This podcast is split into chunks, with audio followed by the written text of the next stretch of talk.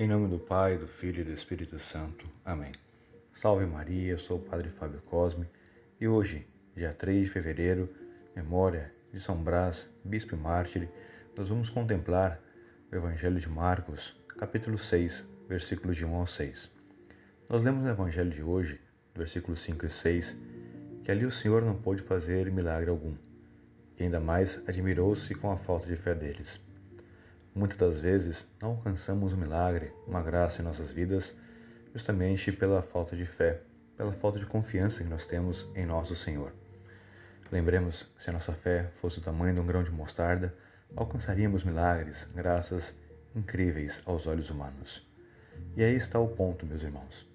A questão que muitas vezes nós agimos com o olhar humano, esquecemos da visão sobrenatural mediante as coisas que nos acontecem no dia a dia Muitas pessoas justamente não recebem as graças que tanto precisam porque pedem com desconfiança de Nosso Senhor, ou muitas vezes vivem questionando as coisas que lhes acontecem no dia a dia.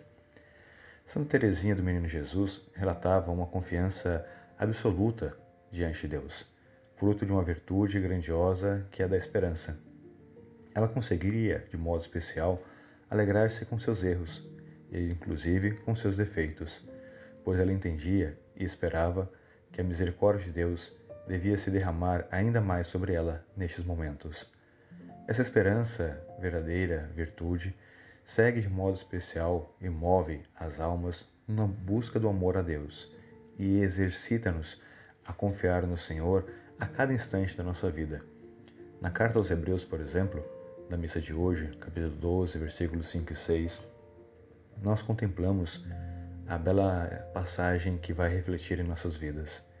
Meu filho, não desprezes a educação do Senhor.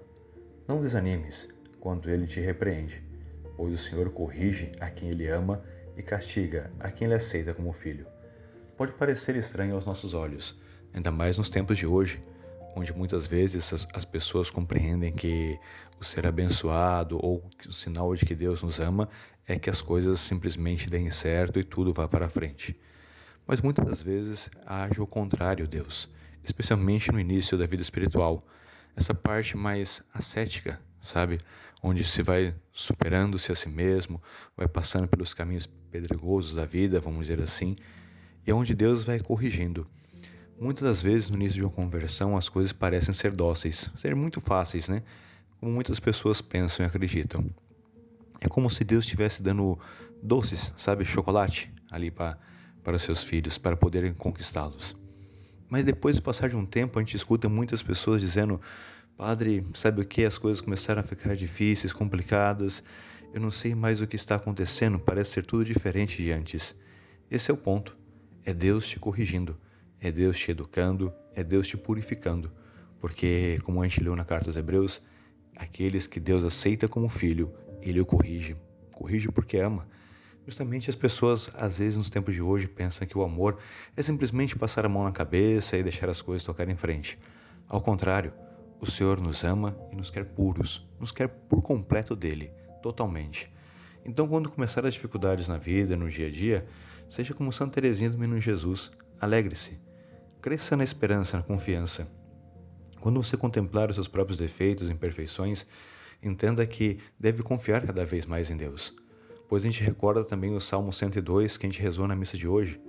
Como um pai se compadece de seus filhos, o Senhor tem compaixão dos que o temem, porque sabe que de barro somos feitos e se lembra que apenas de pó nós viemos. Por isso contemplemos a grandiosidade da misericórdia de Deus. O Senhor sabe quem está corrigindo. Muitas vezes, quando nos vêm as cruzes, as dificuldades, em muitos momentos assim, a gente acaba não confiando demais ou se desanimando. Lembre-se, parece que Deus confia mais em você do que você mesmo.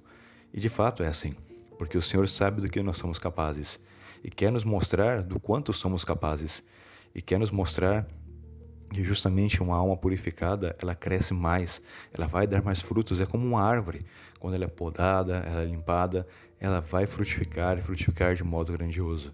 Então, tudo que lhe acontece na sua vida no dia a dia, entenda esse ato grandioso da misericórdia de Deus e como é o Senhor lhe purificando.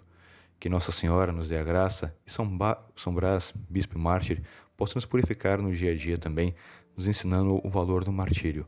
Que Deus os abençoe. Em nome do Pai, do Filho e do Espírito Santo. Amém.